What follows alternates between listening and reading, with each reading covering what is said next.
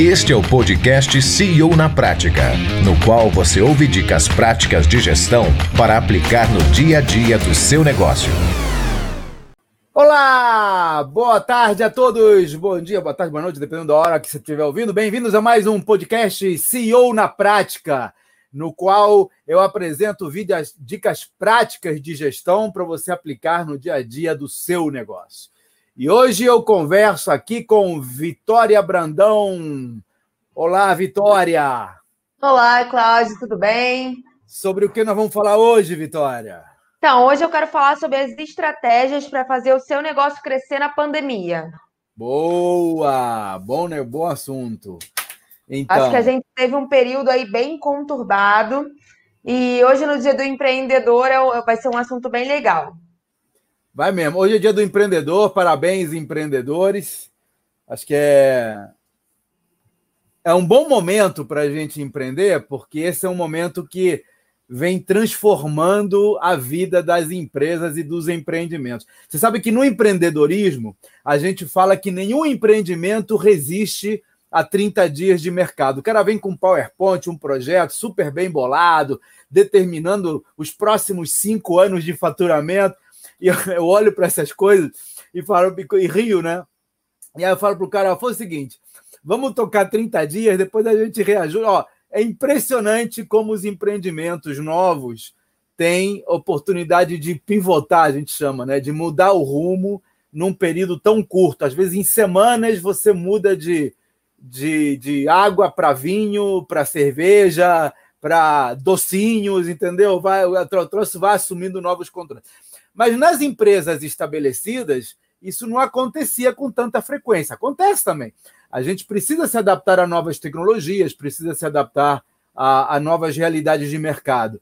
Mas não acontecia com tanta frequência como nas startups. Até que veio a pandemia. Uh! Quando veio a pandemia, a coisa muda como se fosse startup. Empresas que estavam há décadas fazendo a mesma coisa precisaram se reinventar. Algumas se reinventaram rápido e estão aí é, conseguindo é, contar uma história legal. Outras não conseguiram se reinventar, muitas acharam que o troço ia passar, ah, vamos esperar passar, 30 dias, 60 dias, já vamos aqui para seis meses, e outros seis, fácil, para a coisa começar a normalizar. Então, assim, é, quem esperou, eu acho que se deu mal. Quem quem se adaptou esperando passar, fez uma, uma coxambração, eu acho que pode ser que sobreviva, mas vai deixar dinheiro na mesa, porque vai deixar de aproveitar uma oportunidade para criar um novo modelo. E quem se adaptou e, e aproveitou isso daqui para criar um novo modelo, para fazer essa pivotagem que o bichinho da coroa nos proporcionou, porque ele obrigou a gente a fazer coisas que ninguém em sã consciência faria antes, e isso pode, ser, pode aproveitar. Você vê, eu tenho uma empresa que poderia ter trabalhado nos dois, nos dois, nos dois últimos cenários. Não dava para a gente simplesmente esperar, a gente não podia parar tudo e esperar dois meses, mas a gente poderia ter acochambrado, não manda a pessoa em casa, assim que terminar, quando tiver a vacina, volta todo mundo e a gente é, volta como, como, como se nada tivesse acontecido né, em 2021. Essa era uma das possibilidades. E nós dissemos: não, opa, pera lá, vamos aproveitar. Já que a gente tem que ir para o home office durante seis meses, a gente achou que ia ser três, quatro, né? Mas é, já que a gente tem que ir para o home office, pô, vamos, vamos testar o modelo, vamos testar de 100%. Vai que funciona. E funcionou. Nunca tivemos índices de produtividade tão grandes, nunca tivemos índices de satisfação de funcionários e de clientes tão altos e, e assim, redução de custos, olha, tudo de bom, tudo de bom. Claro que tem problemas, mas a gente vai resolver os problemas. Tem falhas, mas vamos resolver as falhas. Estamos aprendendo. Por exemplo, distanciamento social. As pessoas precisam abraçar outras pessoas, precisam tomar cerveja, mas você não precisa fazer isso no ambiente de trabalho. Então, a gente pode criar eventos que, que tragam essa interação e estamos, e estamos fazendo. E o fato é que a Nasajon pós-pandemia será uma Nasajon diferente, totalmente diferente da Nasajon pré-pandemia e da Nasajon pandemia. Então, é, esse essa preocupação de aproveitar a oportunidade para se trocar, mesmo empresas já estabelecidas, como faz uma startup, eu acho que foi uma. Assim, eu estou orgulhosíssimo do time, muito orgulhoso do time, não só dos que pensaram nas, nas, nas mudanças, mas dos que abraçaram as mudanças e se comprometeram com elas.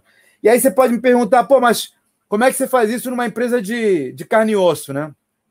Como é que você faz isso numa loja? E eu vou te dar um exemplo com meus olhos. Eu estou com meus olhos, eu tenho dois pares de óculos. Eu, eu tenho, eu tenho 7 graus e meio de, de hipermetropia. Muita coisa. Foi, antigamente era um fundo de garrafa. Não, e na, e na leitura é 10, tá? Eu tenho 7,5 aqui em cima, aqui embaixo é 10. E aí, menos mal que hoje a tecnologia permite fazer lentes finas, você nem percebe. Mas o fato é que eu não enxergo sem óculos. Então, quando, quando o meu óculos começa a ficar muito riscado, eu uso lente de contato que aí fica muito mais tranquilo. E agora eu descobri umas lentes de contato One Day, que você usa um dia e joga fora, tá sensacional. Mas o óculos sempre é muito mais confortável, principalmente à noite. E eu tenho a minha ótica. Eu tinha a minha ótica. Minha ótica que eu ia lá, né, modelo de ótica tradicional. Veio a pandemia, precisei trocar os óculos. Ligo para a ótica e digo, cara, tô... não, primeiro procurei na internet. E assim, na internet você acha trocentas óticas que você pode comprar o óculos. A gente vai falar de e-commerce, provavelmente, ao longo dessa conversa. E assim, o e-commerce teve um boom do e-commerce, né? Todo mundo, muita gente que comprava coisas lá em loco agora encomenda. Eu sou um que virei fã do Mercado Livre, agora descobri o Mercado Livre full. O cara te entrega no dia seguinte. Ontem eu comprei uma bomba para minha piscina. Deve estar tá chegando. Então, assim, estou comprando tudo pelo Mercado Livre full paga um pouquinho mais, mas chega no mesmo dia. Aí eu fui procurar óculos. E assim, o óculos, a armação, você compra. Tem trocentas óticas. Se o cara só vende armação, ele está concorrendo com gente que está vendendo no Brasil inteiro, no mundo inteiro, porque chega online. Sim. Mas se eu quiser comprar óculos de grau, aí o bicho começa a complicar. Tem umas duas ou três óticas que fazem o óculos de grau lá online. Só vá até seis, então não pega o meu grau. E, e eu entrei no Reclame Aqui, todas elas estão com reviews ruins. Então já fica uma dica aí. Se você está indo para o e-commerce, você tem que se preocupar com as reviews. Tem que se preocupar com as reviews. Nós temos lá na minha empresa, nas minhas empresas, todas elas, tem um, um, um, um time que fica monitorando reviews. Então, por exemplo, eu tenho, na, na Nasajon são cinco, seis pessoas. Ficam monitorando, por exemplo, Reclame Aqui, é, redes sociais. Então, toda vez que surge uma reclamação, esse cara monitora e a gente liga para o cliente, tenta resolver e depois de resolvido, pede para ele tirar. Tem um ou dois então, que não tiram. Fala. Então, vamos, vamos por partes. Vamos voltar aí primeiro, porque você falou lá no comecinho é, de, de que às vezes quando você abre um negócio, você está com um foco e 30 dias depois você vê que não é bem isso e muda completamente o rumo da, da empresa. Por quê? Qual é o principal motivo disso acontecer? Porque o mercado se adapta, Vitória. Olha só, às vezes é uma mudança de tecnologia. Surgiu uma nova tecnologia, por exemplo, a tecnologia é, de, de nuvem, né? Olha, eu vinha, nós vínhamos, vamos pegar os últimos 10 anos da Nasajon a gente vinha com um produto que já estava totalmente aperfeiçoado, já não já estava, sabe, redondinho, sabe aquele motor, motor a gasolina, todo fechadinho. De repente vem a mudança do motor a álcool. E aí os caras têm que se adaptar ao motor a álcool. Isso para mim foi o SQL, porque a gente vinha com um motor que era fantástico, mas aí os clientes cresciam e a gente não conseguia acompanhar esse crescimento que o motor não aguentava. Como se eu tivesse um motor lá 2.0, mas ele não aguentava muita coisa. Aí veio a tecnologia do SQL, que eu vou pegar aqui uma, uma tecnologia álcool para motor, tivemos que adaptar. Então nós investimos quase 10 milhões de reais no desenvolvimento do SQL. Não terminamos não terminamos, a gente não viu a cor do dinheiro voltando e entra a enxurrada do SAIS, da nuvem. E assim, foi uma discussão de estratégia danada. Pô, vamos, cara, a gente nem, nem conseguiu ter o retorno do outro ainda. Vamos trabalhar os clientes grandes. Não, cara, a gente tem o mercado se formando aqui que está pedindo nuvem. Então, tudo de novo, mais 10 milhões para você desenvolver a nuvem. Então, isso acontece agora com o e-commerce, a mesma coisa, para as empresas que estão é, no mundo do, do comércio, sabe? Você, vinha se preparando para uma coisa e vem uma pandemia dessa e te obriga a você se adaptar. Então, há uma mudança de tecnologia, que é, é uma coisa que permite a você, por exemplo, reduzir custos, aumentar velocidade, aumentar eficiência. Você tem que aproveitar isso. É, e tem a mudança de comportamento do consumidor. Os, os consumidores mudam os seus comportamentos, e a gente está vendo, para quem não viu esse documentário do Netflix, falando do dilema da social, né? O The Social Dilemma. Dilema das redes. Dilema é, das então, redes. Tem, tem que ver, tem que ver. Porque, assim, não só muda o comportamento, mas o que esse dilema das redes está mostrando, e eu já sabia, mas aqui quem está falando é, pô, é o vice-presidente, né? O ex-presidente da Google, o ex-presidente do Facebook, gente que estava por dentro da história e saiu por causa de questões de fórum íntimo. E aí você vê que esse comportamento ele é moldável. A gente está sendo manipulado, nós estamos sendo manipulados pelos, pelos conglomerados. Mas, enfim, seja como for, esse, essa mudança de comportamento ela existe e a gente tem que se adaptar a ela. Então, as empresas que não se adaptam à mudança, elas vão, vão viver durante um tempo, né, que vai morrer se não fizer, mas elas não vão ficar na crista da onda. Então, para ficar na crista da onda e aproveitar a crise como oportunidade, a gente tem que se preparar para essas mudanças. Tem coisas que não mudam, Vitória. Tem coisas que são conceitos e conceitos não mudam. Por exemplo, nas minhas empresas, de uma maneira geral, eu tenho hoje sete empresas ativas. Cinco estão entrando no ranking das, das melhores para se trabalhar, por exemplo. Então, você ter clientes satisfeitos e alinhados é, com o, os, os, os interesses da empresa é um conceito, independe do como você vai fazer. Você vê, nós tínhamos nós tínhamos funcionários satisfeitos lá no, no, no centro, né, na, nas nossas instalações físicas. Agora temos clientes, eh, funcionários mais satisfeitos, que subiu cinco pontos a satisfação do funcionário, em casa, em home office. Então, muda a, a, o modelo, mas não muda o conceito. Por quê? O RH teve que se reinventar. Antes a gente fazia festinha de aniversário. Agora a gente compra um bolo na esquina da tua casa e te manda no teu aniversário. Cara, as pessoas ficam super felizes. Não sei se você já fez aniversário na pandemia, já fez? Ainda não, mas participei da ansiedade de, de uma equipe quase toda.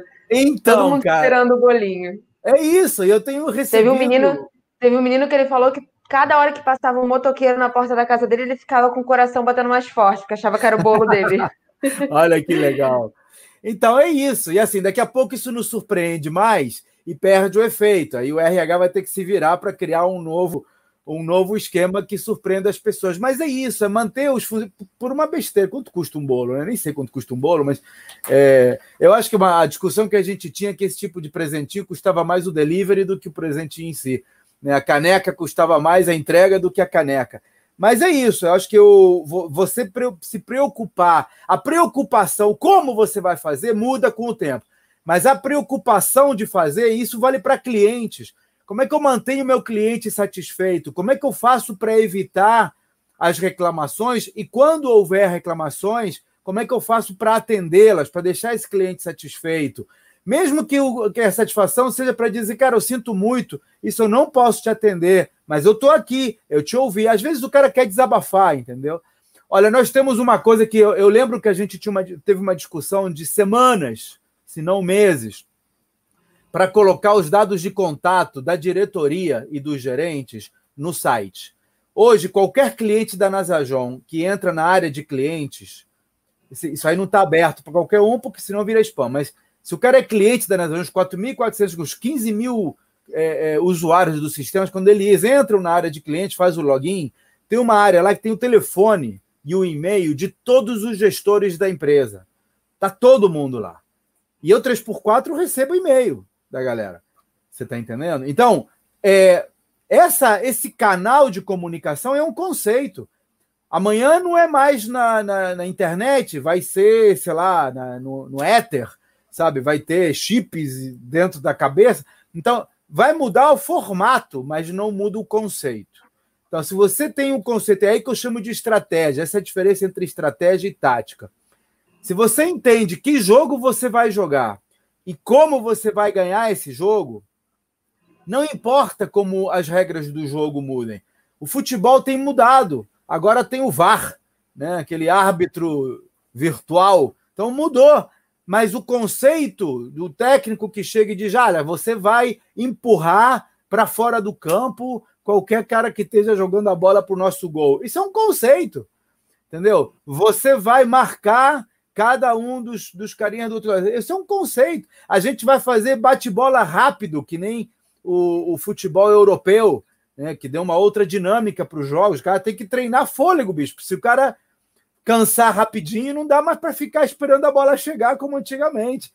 Você está entendendo? Então, isso são conceitos, são estratégias. E isso muda com. É, é, acompanha as mudanças de regulamento. E que tipo de estratégia que você recomenda para. Porque, por exemplo, antes na Nasajon, a gente tinha os caras que iam lá implementar o sistema, conheciam o cliente pessoalmente, era uma coisa mais próxima, a gente estava ali com o cara, via a empresa dele. É, em uma loja, a gente ia até a loja, via as coisas, tocava nas coisas. A gente gosta de tocar, não sei você, mas eu gosto de tocar nas coisas que eu vou comprar. É, como, é que, como é que a gente consegue manter essa relação próxima com o nosso cliente nesse período de teletrabalho, digamos assim, online? Então, Vitória, tem, tem várias possibilidades, né? Eu, uma das entrevistas que eu fiz com o Jack, acho que está lá no site já, a entrevista com o Jack Vartanian de uma joalheria. Cara, não tem coisa que precise mais de tocar do que joia, né? Você, lá, até dá para comprar joia online, mas acho que esse é o tipo da coisa que você gosta de ver, né? É, e ele estava falando como ele está mudando o conceito de loja dele. Ele agora está transformando, ele quer. O sonho dele é transformar as lojas dele em lojas tipo Apple Store. Quer dizer, as pessoas vão lá para tocar, para sentir, para tomar conhecimento, para ter contato, fazer conexão com os produtos e serviços da loja e depois compra online. Ele vai lá, vê, ah, quando eu comprar, vou comprar esse aqui, então, aqui. depois compra online, já sentiu, já viu. Então, esse conceito de você ter amostra, mostruários é, físicos, mas jogar a compra para o online, é um novo conceito de varejo. E que eu acho que os varejistas vão vão conseguir, aqueles que pensarem conseguem. Se você tra trabalha as lojas, imagina um varejista que tem muitas lojas. Eu tinha uma, eu era sócio de uma de uma rede que tinha 70 lojas de sapatos. É, e eu lembro que o problema que a gente tinha é que o cliente às vezes não tinha estoque numa, não tinha na outra. Se a gente vai para o e-commerce, o e-commerce era tratado como uma outra loja. Até porque os varejistas, alguns eram franqueados e viam o e-commerce como uma espécie de concorrência, né? Cara, tem que mudar esse conceito. E uma maneira de mudar o conceito é trabalhar a loja do franqueado como um mostruário, uma vitrine. Deixa o cliente passar lá, sentir e comprar online. Deixa ele comprar online. E você paga para o franqueado. Ou o próprio franqueado vira um centro de distribuição. Uma outra entrevista que eu fiz com a Cici Freeman, CEO da, da Granado, ela mostra exatamente isso, como ela está transformando as lojas da Granado em pequenas centrais de distribuição. Então, antigamente, eu, eu, eu sempre que eu comprava na, na, na compro, né, na, gramado, na Granado online, e levava semanas para chegar, ficava pé da vida. Agora não, agora você compra e você vê que quem mandou foi a loja aqui é, é, próxima. Então, ela transformou as lojas em pequenas centrais de distribuição. Isso é se adaptar à pandemia. Então, o cara que é varejista e que tem uma loja e que continua achando que o e-commerce é mais uma loja diferente das outras, ele está atrasado. Ele está já década passada. Agora, você tem que integrar as lojas entre si e com, com a venda online. E, e alinhar o interesse do lojista, do varejista, daquele franqueado, se for uma franquia, com essa venda online. E eu acho que a tecnologia também está avançando e está ajudando muito os caras que, que trabalham só online. É, pegando um pouco do link que você falou dos óculos, eu entrei em uma loja esses dias que vendia óculos e que eles permitiam é, você acessar um monstruário que você colocava a sua imagem e você via o óculos em você, no seu rosto. Eu achei aquilo sensacional. Eu fiquei olhando todos os óculos só para ver como eles ficavam em mim. Eu é. acho que dá para você usar isso com tudo, né? Com todo tipo de produto. Essa, essa eu vi, eu vi essa loja e essa é uma que eu estava quase comprando quando eu entrei no Reclame Aqui, tá? Entra, entra no, antes de comprar, entra no Reclame Aqui. É, é. Mas, mas, é, mas é isso, que o cara tem um diferencial competitivo e, e peca pelo outro lado, que no atendimento ao cliente. Por quê? Porque o atendimento ao cliente, a experiência do cliente, é um conceito imutável. Sim. Esse é o não adianta você ter um diferencial competitivo, uma puta tecnologia, você é diferente dos demais. Se você atende mal o cliente, você não cria uma boa experiência. Aí sai no Reclame Aqui e perde vendas. Você vê agora quantas vendas eu não acabo de fazer o cara perder. E olha que eu não mencionei o nome da empresa. Entendeu? Então, é isso, mas é, é, é, é você é, cuidar dos conceitos básicos. Eu sempre falo, Vitória, assim, tem, tem conceito. Essa eu ouvi do Ike Batista. Diz assim, o segredo do, do, do sucesso é você vender melhor e mais barato. Então, né? Mas tem um outro segredo do sucesso e essa é da sabedoria popular, que é o seguinte: se você tiver clientes satisfeitos, você vende qualquer coisa. Então, acho que você tem que se adaptar ao produto, tem que se adaptar à tecnologia, tem que se adaptar ao, adaptar ao processo, mas sempre tendo em mente que é o cliente que vai comprar o teu produto e vai indicar a tua empresa. Então, a pergunta é: como é que eu faço nestes tempos de pandemia para manter a conexão com o cliente? Aí eu volto à tua pergunta. Antigamente, antigamente, né? Antes da pandemia, a gente ia no cliente, a gente fazia social. Eu mesmo cheguei a visitar, eu visitava, sei lá, dois, três clientes por semana, fazia entrevistas, cheguei a postar algumas. Como é que a gente faz agora que a gente não tem essa conexão?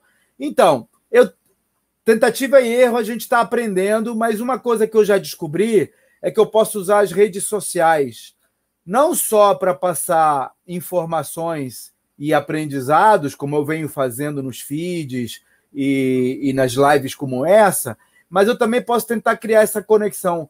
Um, um, um dos caras do nosso time uh, definiu super bem a situação. Ele falou assim: Olha, Cláudio, você no feed, você tem que ser o Clark Kent. Então, perdão, você no feed você vai ser o, você vai ser o super-homem, mas no story você vai ser o Clark Kent. Então você tem que mostrar o teu dia a dia, não sei o quê. Então, a partir dessa semana, eu comecei a mostrar a, a minha saga para aprender o violão, que tá foda, sabe? Aprender a tocar violão, tá. Cara, essa para mim parece uma odisseia. Mas eu consegui, eu consegui trocar as, o, o, as cordas do violão, isso para mim já foi uma. Foi uma. Pô, foi, cara, foi um negócio que nunca tinha feito em 50 anos. É, mas consegui trocar as cordas do violão, desafina tudo, tem que afinar. Agora já aprendi a afinar, corda desafinada, então aos pouquinhos, né? E eu vou mostrando esse, esse meu eu imperfeito, esse meu eu novato, esse meu eu. É, hoje de manhã eu comecei falando da, da minha saga para tentar diminuir a pilha, né? Então mostrei uma pilha de papéis que eu vou juntando durante a semana. Eu tenho, eu tenho um bloquinho e aí durante a semana eu vou escrevendo as coisas, eu vou botando na pilha de papel. E chega no, no, domingo à noite, na segunda de manhã, a primeira coisa que eu faço é tentar pegar essa pilha e jogar na agenda. Tem uma agenda que eu, que eu faço todo, todo, todo início de semana e vou jogando na agenda sabendo que eu tenho um bloco por dia, não tem mais do que isso. E olha, é, é difícil você priorizar as coisas. Então, essa, esse trabalho de bastidores eu mostro no feed. Então, se você está me assistindo aí, quer conhecer o Cláudio Imperfeito, o Cláudio Clark Kent, vai lá no feed do Instagram ou no meu Telegram, entendeu? Eu, eu boto essas coisas. Isso, isso é conexão. Essa é a maneira que eu estou tentando fazer conexão com os clientes. Aqui nessas lives, quando eu deixo o cara. Nessas lives, antes a gente tirava a live do ar e botava como, como vídeo. Agora eu deixo. E aí, se o cara quiser fazer algum comentário, alguma pergunta, eu respondo aqui na hora. Se você que está me assistindo aqui ao vivo quiser fazer pergunta, faz que eu vou te responder. Não vou sair daqui enquanto não responder todas. A gente falou também, a, a, gente falou muito, na verdade, sobre o crescimento né, do e-commerce que você comentou. É, eu acho que não só as pessoas que migraram do, Só, desculpa, antes... desculpa, desculpa, desculpa, desculpa, desculpa. Outro, outro negócio, voltando aqui no negócio de conexão. Esta live é um exemplo de conexão. Lembra? A gente estava gravando as, as vídeos. É. A gravação é muito mais tranquila, tá, galera? Gravar é mole, porque você grava, errou, edita, sabe? Esses cacos que às vezes eu tenho, ah, eu fico aqui meia hora pensando, isso tudo é cortado, isso aí você não vê no vídeo editado. Às vezes, no vídeo editado, eu consigo fazer um roteiro, que aliás eu tinha um roteirinho aqui feito para falar, saímos do roteiro totalmente já, mas enfim, pelo menos é, orienta a gente. Então dá para a gente conversar e não, então vamos, vamos fazer de novo, peraí, volta aí, né? A gente, na gravação é mole, só que a gravação não tem essa conexão. O que, que nós decidimos? Já decidimos lá atrás isso aí. Não, a gente faz a live. Quem tiver ao vivo pode ter três pessoas, pode ter uma pessoa. Quem tiver ao vivo vai ver o vivo em direto, vai ver o Clark Kent.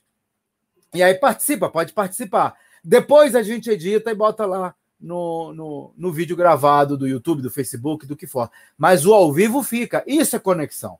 Isso é, é o eu de verdade. Você está entendendo? E, e, isso aí, ao vivo, não dá para fingir. Fala, desculpa. E eu acho que eles têm, e eu acho que as empresas no online têm que, têm que investir o tempo delas, não é, não é investimento de dinheiro que eu digo, mas investir o tempo delas nisso, né? Nessa conexão. Tem uma loja no centro, até eu vou usar como exemplo, que é uma loja da, da Uruguaiana. O cara começou a fazer live, fechou a loja dele, ele começou a fazer live todo dia da semana, um dia específico da semana, no horário certo, ele saía mostrando as prateleiras. E era só isso que o cara fazia. Cara, a venda deles aumentou absurdamente. Logo depois que, a gente, que eles abriram os portões, tem fila. Na pandemia tem fila na porta, só porque o cara começou a fazer live. Eu acho que é isso, é você aproximar o seu cliente, né? De você, como for, da maneira que você tiver. Eu tinha um grupo é, que deu origem ao meu grupo de mentoria. Hoje eu tenho um, um grupo de mentoria online, mas é, eu tinha um grupo antes que era o Café, Café de Negócio. Então tinha um grupo lá de 10, 15 pessoas, a gente se reunia todo dia de manhã para falar sobre algum tema ligado a negócio. E duas das pessoas que estavam nesse café, elas têm restaurante. Então você imagina, restaurante é um dos negócios que sofreu muito com a pandemia, mas muito com a pandemia. E uma das sugestões que eu dei, eles, eles tentaram resolver indo para o delivery, né? foram obrigados a ir para o delivery. Mas ambos esperando acabar a pandemia para voltar para o que era. Um, um, um, faz delivery como negócio e o outro tem uma, um restaurante de shopping, mas tá louco para acabar a pandemia para poder voltar ao normal. Esse é um, é, um dos, é um dos exemplos que eu acho que não deveria esperar voltar ao normal, deveria aproveitar para ir para um novo patamar e aproveitar o restaurante que ele tem não é, como principal gerador de renda, mas como motor de um, de repente, de uma entrega delivery, que ele tem que se preparar para ela. E, e para os dois, eu sugeri criar câmera. Hoje você compra uma câmera, cara, com 100 reais, 150 reais, liga ela na internet e mostra como você está fazendo. Uma, uma faz sushi. Mostra como você está fazendo sushi. Sabe, mostra as pessoas de, de, de máscara lá, usando álcool gel e tal para dar. Primeiro, para fazer essa conexão com o cliente, sabe? Eu estou aqui, você está me vendo. Segundo, para dar essa, essa, essa segurança para quem faz a encomenda. O cara pode ver a encomenda dele sendo preparada, mas olha que chique, sabe? Era isso, isso que eu estava pensando. Isso você fala muito toda barato. feliz esperando para ver qual era o meu. Ali, ó, sou eu, sou eu. Você fica olhando, é, e o cara pode até brincar com isso. Agora é Vitória, tá? Vamos lá. Tá, Vitória pediu três sushi e quatro sashimi. Vamos lá. Então fazendo sashimi. Ô, Vitória, esse aqui é para você, entendeu? Pô, imagina que conexão você não faz depois você receber isso aqui. Então, essa essa preocupação de conexão que não é cara e não é difícil. Claro, tudo é difícil quando não se sabe, tudo é fácil quando se sabe até eu acho que vou conseguir aprender a tocar violão algum dia. Uhum. É, agora eu já sei trocar corda. Era um negócio que era para mim. Era, eu sempre mandei trocar corda. Eu pagava, sei lá, 80, 100 reais para trocar corda. Agora eu não pago mais, já sei fazer. Então, assim, eu acho que essa preocupação de aproveitar as dificuldades para aprender e para trocar de patamar é uma preocupação conceitual. Não importa a dificuldade. Hoje, hoje é o bichinho da coroa, amanhã pode ser alguma outra coisa qualquer, sabe? pode ser um asteroide que passou pelo. Que agora, agora você se reparou, toda semana tem algum asteroide chegando perto do planeta, né? Eu não sei se agora temos mais satélites para monitorar ou se algum poder superior aí está mandando mais asteroide que para dizer, não, o bichinho da coroa não é suficiente. Você tem que ter mais, mais preocupações aí. Mas, enfim, eu vi um meme, eu vi um meme essa semana que 2020 está parecendo aquele Jumanji, já viu esse filme? ah, pois é, isso aí. Um jogo de tabuleiro, cada mês é uma fase, cara. Tem é, uma nova. É isso e assim, a gente, como eu comecei a falar, a gente viu que o e-commerce cresceu muito nesse período da pandemia.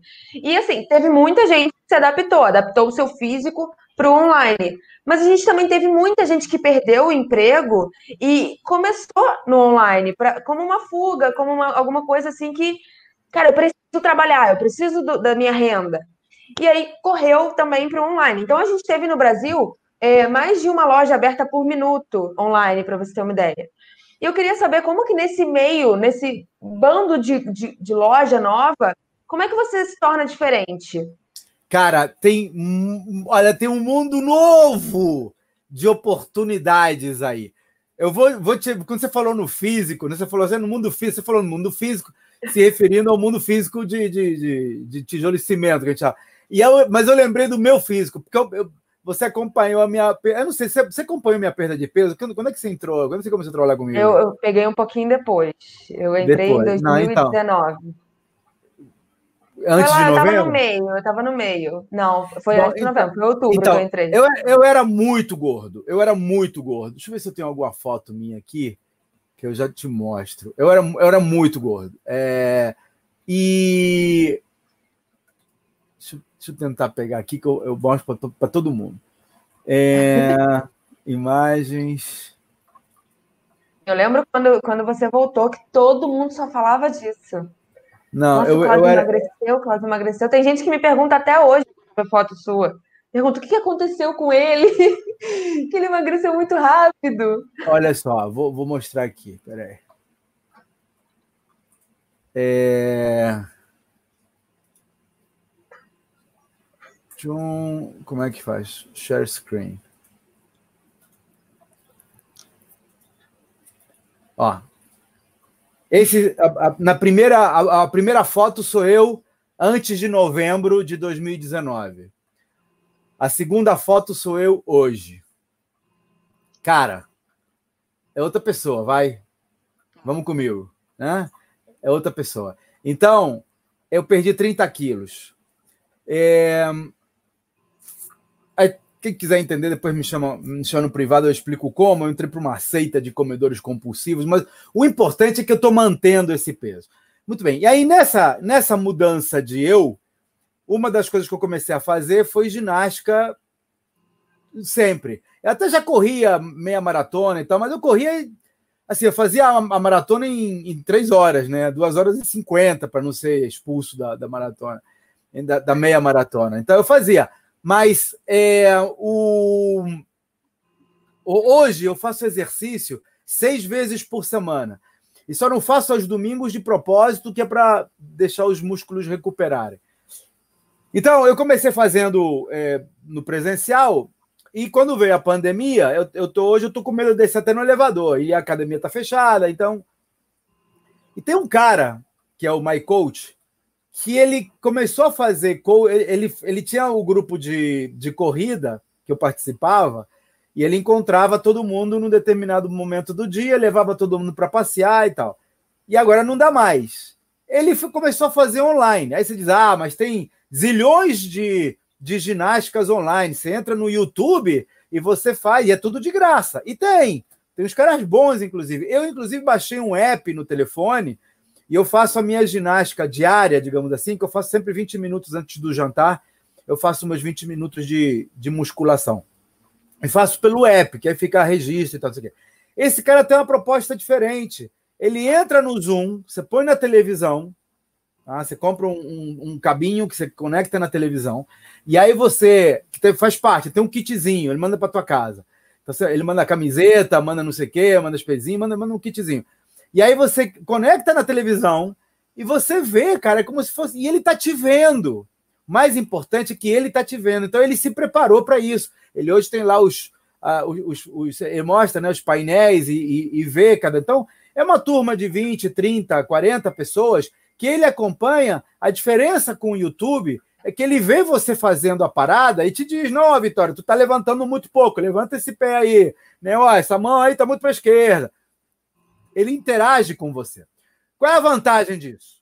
Primeiro, passada a pandemia, eu tenho as minhas suspeitas de que muita gente vai preferir continuar. Eu sou um, vai preferir continuar fazendo dessa maneira. Imagina, você não precisa sair de casa, ir para academia, buscar o cara, tá lá, faz em casa. Ele vai poder ter clientes, não só nas redondezas dele. Ele hoje pode ter clientes e tem do Chuí. Lá, outro dia apareceu um de. De onde apareceu? De Paraná, Rondônia. Sabe? Para quem mora em Rondônia é pertinho, mas a gente está no Rio de Janeiro. Então, tem, tem gente assim que, que ele, ele amplia a base potencial dele muito grande. Agora, adaptou, ele mudou. Você quer ver uma é, de teletrabalho que teve gente que, que, que não aproveitou, tá só resolvendo? Psicanálise. Tem psicanalista que parou de atender, aí sentindo necessidade, foi pro, foi pro telefone, aí atende por WhatsApp e tal. A minha psicanalista é uma. Eu, eu faço psicanálise, estou fazendo por WhatsApp, mas ela não não não está vendo isso como um futuro para ela, né? Eu tenho outros psicanalistas próximos, sabe, no, no círculo íntimo, que também estão tão loucos para a pandemia acabar. Por que, que eles falam? Ah, isso não é psicanálise, isso é terapia, isso então. Então, assim, beleza, eu respeito. Termina a psicanálise, termina a pandemia, você volta a fazer psicanálise no jeito tradicional. Você só vai atender as redondezas. Você só vai atender a quem pode ir no teu consultório. Tem uma meia dúzia que disse não, opa, por causa da pandemia, a, o Conselho Regional de Psicanálise agora permite fazer psicanálise online. Eu vou aproveitar. E começou a mudar o seu modelo de negócio para fazer atendimento online. Se preparou, muda o conceito, muda tudo. Você tem que ter até um fundo diferente. Você pode até criar um fundo virtual lá com divã, entendeu? Dá para fazer um monte de coisa. É. E está se dando bem. Qual é a vantagem? Vai ter muita gente que vai. Pref... Vai ter muita gente que não. Não, eu quero psicanálise tradicional. Beleza. Mas vai ter muita gente que vai preferir fazer online. Imagina, não precisa ir até o consultório. Pode fazer de casa. Mas essas, essas pessoas, elas precisaram é, elas descobriram o diferencial delas, tanto o seu personal quanto a sua, quanto esses psicanalistas. Mas a questão é como descobrir esse diferencial em você? Eu Vitória, sim, esse, é, esse, é um, esse é uma conexão com um dos pilares. São cinco pilares do método do valor. Você tem o, o valor, você tem a vocação, autonomia, lucratividade, organização e recorrência. São os cinco pilares do valor de uma empresa, que é o que eu mostro e vou mostrar no seminário Empresa a Vendar. Vou mostrar como faço. Vou dar o conteúdo todo, vai estar lá, grátis. E pode mudar para sempre a maneira como o empresário se relaciona com o seu trabalho. É, a, a, a vocação, que é o primeiro pilar, é entender o que, que você faz que pode ter maior impacto nos teus clientes. Depois tem a autonomia, que é o como você faz isso. Autonomia e organização que andam juntos. Eu fiz um post agora recentemente falando que, na minha opinião, o olho do dono não engorda o boi. E teve muita gente, ó, teve, teve um engajamento monstruoso, 90% falando mal, né? Teve cara que me chamando de burro, dizendo que eu não sei nada. É, e assim, claro, são pessoas que estão acostumadas, todos eles, sem exceção, estão acostumados a ter pequenos negócios. E o cara fala: se eu sair, o troço desanda. É claro que desanda. Se você é um mês, se você tem uma birosca, se você tem. Ó, hoje, hoje apareceu um falando que tem um senhor que tem uma garagem há 40 anos. Claro! Se ele é dono da garagem e está lá, tem que tomar conta da garagem, e, e, se a garagem depende dele tomando conta, porque ele só nega impostos, porque ele recebe dinheiro e tal, claro, só funciona com ele lá. Mas funciona mal. Se ele pega o bichinho da coroa, por exemplo, e tem que ficar 15 dias em quarentena em casa, o que, que acontece com a garagem dele? Tem que fechar 15 dias? São 15 dias sem receita? Então, assim, pode até funcionar o olho do dono, desde que você tenha um negócio muito pequeno que você tenha, ou seja, que esteja ao alcance do seu olho. Agora, se fosse, e, e assim, ó, o McDonald's funcionou assim durante muitos anos lá em San Bernardino, na Califórnia. Eram os, os, os, os irmãos McDonald's, eram adeptos do olho do dono. Até que apareceu o rei, o rei viu, pô, isso aqui vai muito além do alcance do olho do, dos irmãos McDonald. Aí, quando ele comprou a, a, a, parada e transformou numa franquia que virou o que é hoje, 150 mil é, é, pontos em 175 países. Então, você não consegue fazer isso com o olho do dono. Então, é, é uma questão de abordagem diferente. Se em vez de colocar o olho do dono nessa garagem desse senhor, por exemplo, o cara coloca um, um desses é, programinhas de entrada automática. Então, entrou carro, o sensor mediu. Já emitiu. O cara, para entrar na garagem, tem que tirar o papelzinho. Então, já não tem como o cara roubar, sabe? Porque eu já sei que carro entrou. O cara, para sair, ele tem que mostrar o papelzinho. Não tem como roubar, porque eu sei como o cara saiu. Eu tenho a câmera. Eu tenho, eu boto três caras em três turnos, certo? E vario, inclusive, boto o cara da, da manhã de segunda diferente do cara da manhã de terça. E aí crio sistemas para avaliar o desempenho de cada um dos caras que toma conta. Com isso, quando alguma coisa sai do normal, então se eu tenho o Pedrinho na segunda e a Maria na terça, e o Pedrinho, na, na, no plantão do Pedrinho eu tenho 50 carros, no plantão da Maria eu tenho 20, opa, eu recebo um alerta, vamos monitorar a Maria. Aí eu boto uma câmera e vejo a Maria, ou vice-versa. É, e aí, isso é, é, não depender do olho do dono. Ainda tem o olho do dono, mas é a distância, não é lá na, na, na, operação, é na estratégia. E dessa maneira eu posso ter uma segunda garagem, uma terceira garagem. Eu posso ter 157 mil garagens em 57 países diferentes. Por quê? Porque o meu papel é definir a estratégia, é colocar os mecanismos de monitoramento e controle, é encontrar as tecnologias e os processos necessários para fazer esse negócio funcionar. A minha vocação é saber quais são as manhas de uma garagem. E já que eu sei, e eu fiz uma garagem que atende bem, levar esse conhecimento, esse benefício ao maior número de pessoas possível. Sabe o que, que eu estou fazendo nesse, nesse, nessa minha jornada de, de emagrecimento, eu criei um canal de YouTube, cara. Estou fazendo em espanhol para. Porque. Eita.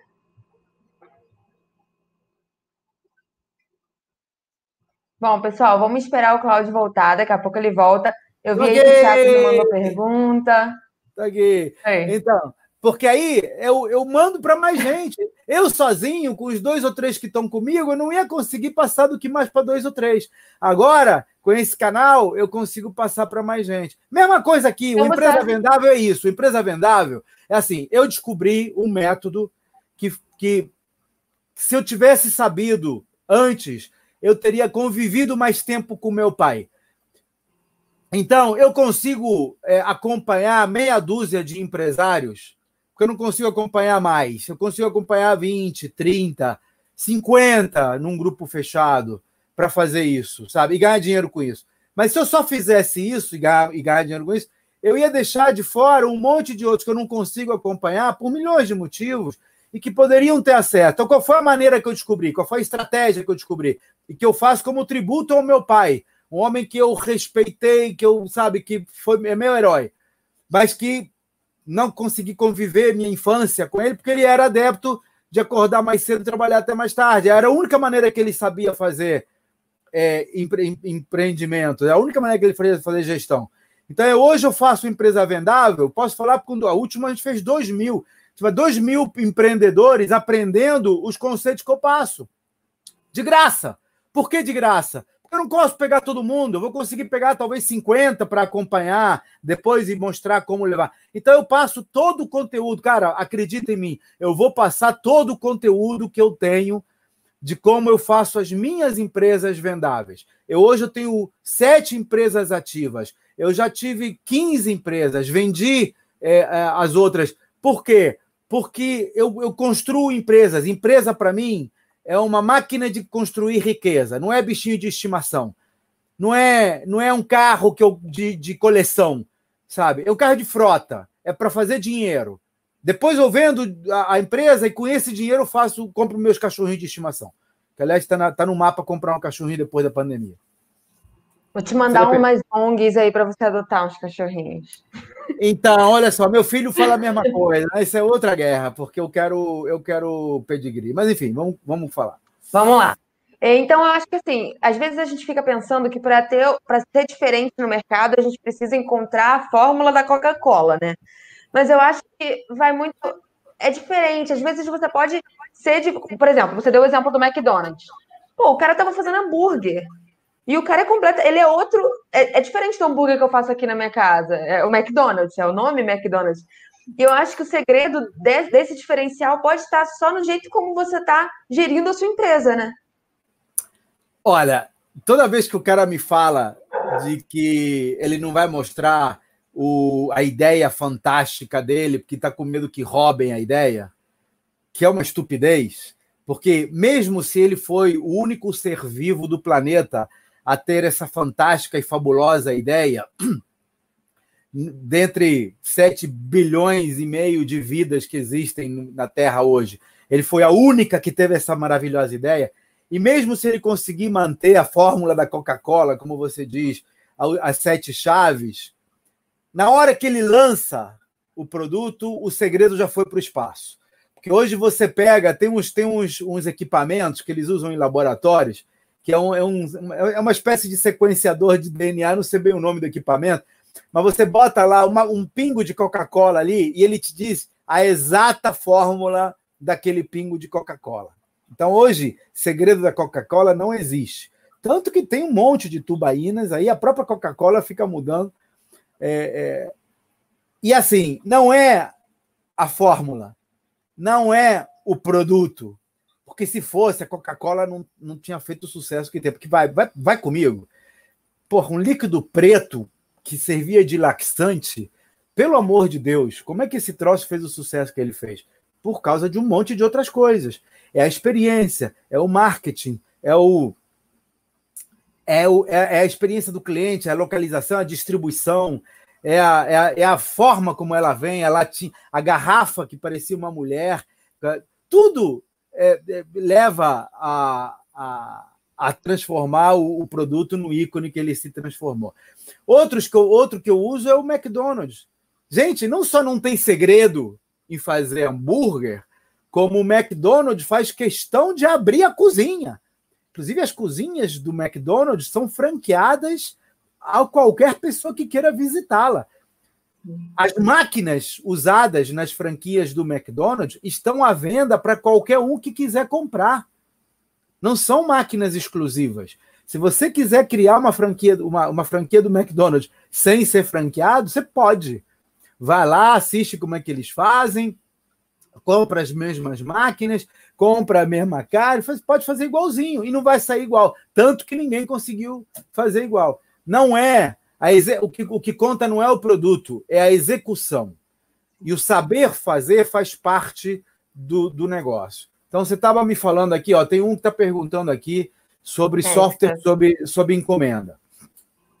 Software sob encomenda, e aqui vou ampliar, vou, vou dizer assim, qualquer coisa sob encomenda. Pode ser camisa sob encomenda, sabe? Pode ser é, a arte sob encomenda. Qualquer coisa sob encomenda não escala. Você não consegue fazer sob encomenda em grandes volumes. Então, o que, que eu faria? Eu criaria. Que é o que eu fiz, tá?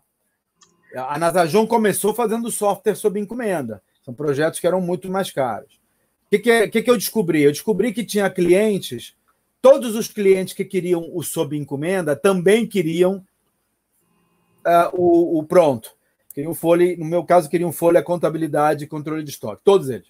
Então tinha um que queria sistema de controle de agências de viagens e mais contabilidade e folha de pagamento. Sistema de controle de mercearias e mais contabilidade e folha de pagamento. Sistema de controle de é, qual é o outro? É, fábrica de móveis. Né? Bencian Caxan. Quem era, era. Cara, como é que chamava aquela? Acho que era só móveis. E, e folha de pagamento e contabilidade. Então, o que, que eu, eu, cheguei à conclusão? De que se eu atendesse apenas a parte que era, custom, que era não customizável, que era, que era replicável, eu ia ganhar menos em cada cliente, mas eu poderia produzir mais. e foi um dos divisores de água da Nasajon. Então, hoje, se eu fizesse coisas sob encomenda, eu pararia de fazer sob encomenda, passaria a trabalhar com dois modelos, duas empresas. Uma em que eu terceirizaria os fabricantes, digamos assim, os artistas, e, e eu trabalharia como um hub. Então, se você desenvolve software sob encomenda, eu focaria no processo, no que você sabe fazer de melhor. E eu garanto a você que o que você sabe fazer de melhor não é codificar. Até porque a codificação muda com o tempo. Essa é uma das coisas que muda a tecnologia. A cada, cada, cara, a cada dois meses surge uma linguagem nova de programação, ou surge uma nova tecnologia de programação, ou surge uma nova técnica para usar aquilo. Eu sei porque eu estou nisso. Você está entendendo? É, quem fabrica coisas, quem fabrica joias também, a cada seis meses surge uma máquina nova. Ia ter que treinar o cara para transformar, ou surge uma nova técnica. Agora tem impressoras 3D. Então, assim, o que você faz de melhor não é codificar. Provavelmente o que você faz de melhor é criar o processo, é saber como você vai fazer o desenvolvimento, é captar o cliente, é entender o que o cliente quer, é criar um, um pipeline, é criar um fluxo de trabalho que inclui identificar o que o cliente quer, verificar se o que você entendeu, o que ele, o que ele, o que ele desejava, fazer um teste, validar a ideia, construir, ver se o troço está testado, tem todo um processo no desenvolvimento. Provavelmente você é bom nesse processo. Então, o que, que eu diria? Foca naquilo que não vai mudar com o tempo, que é o processo. Você pode melhorar, tem métodos de análise e melhoria de processo. Foca nisso e terceiriza o resto. Que aí o teu papel passa a ser captar o cliente, captar quem vai desenvolver. Ah, mas o cara não vai desenvolver tão bem quanto eu. cara, e assim, mesmo que você fosse o melhor programador do planeta, das 7,5 bilhão de vidas que tem no planeta, dos milhões de programadores que existem, mesmo se você for o melhor codificador do mundo, Três caras que codifiquem metade de você já estão fazendo uma vez e meio o que você faz. Três caras que façam metade do que você faz já rendem uma vez e meio o que você faz. Então, foca no que você consegue fazer de melhor e passa todo o resto. Essa é a estratégia. É isso que a gente faz no pilar da autonomia e da organização. E é isso que a gente faz no pilar da lucratividade. No pilar da lucratividade, eu vejo assim: vem cá, desse negócio aqui, qual é a parte mais lucrativa? Garanto a você que não é a codificação. Vou te dar o exemplo da Coca-Cola. A Coca-Cola, Coca-Cola Company, ela não produz a Coca-Cola. Sabe o que a Coca-Cola Company faz? Ela trabalha a fórmula, ela licencia a fórmula. Ela contrata os franqueados, e os franqueados aqui não são só os que são os engarrafadores e ela monitora os engarrafadores. É isso que ela faz, a Coca-Cola Company. Quem produz a Coca-Cola que, se você beber, você bebe, são os franqueados, são engarrafadores, são terceirizados da Coca-Cola. E não é a parte mais lucrativa, a parte mais lucrativa está lá na, na, na, gestão, na gestão, na estratégia, no marketing, é o licenciamento. É isso que a Coca-Cola faz. Sabe o que, que o McDonald's faz? Não é hambúrguer. O McDonald's, empresa, não tem, não faz hambúrguer. Eles procuram quem são os fabricantes, eles procuram quem são os licenciados, eles monitoram os licenciados, é a parte da estratégia. Então, para todo mundo que faz sob encomenda, eu digo, cara, vira um McDonald's, vira uma Coca-Cola, vira uma FIFA. A FIFA tem 15 pessoas no time. Tinha dois anos atrás. O resto tudo é contratado, sabe? É terceirizado. O que eles fazem é a estratégia. Então, se você conseguir encontrar qual é a tua vocação, pilar da vocação, e conseguir implementar a, as técnicas que eu vou passar para você de graça, para você criar autonomia nas pessoas, você contratar um time que seja capaz de seguir o teu jeito, a tua fórmula, o que você faz de melhor, focado naquilo que você é mais lucrativo, que é o terceiro pilar, utilizando mecanismos ERP, CRMs, quer dizer, metodologias mesmos, focadas no quarto pilar, que é o da organização. E se você conseguir aí a cereja do bolo, criar fórmulas de recorrência, que é o quinto pilar, você vai ter a fórmula do valor da empresa, você vai ter uma empresa que eu chamo de empresa vendável, uma empresa que é escalável, autogerenciável e rentável. Três coisas que permitem a você construir riqueza para você, para os teus funcionários, para as pessoas que estão no teu entorno e ainda viver a vida. Que meu pai não conseguiu viver, mas que se Deus quiser, vou conseguir fazer outros milhares, quiçá milhões de pais viverem com as suas famílias. Vamos parar, Vitória? Cláudio, é isso que eu ia falar. Eu acho que esse assunto me deixaria aqui mais uma hora, que dá é pano para manga, mas o nosso tempo não permite. Então, queria agradecer a você, agradecer o pessoal que participou aqui com a gente. E é isso, esse foi mais um episódio de CEO na Prática. Você é? Eu sou Vitória Brandão. E eu sou o Cláudio Nazajon. Obrigado por nos acompanhar e até a próxima.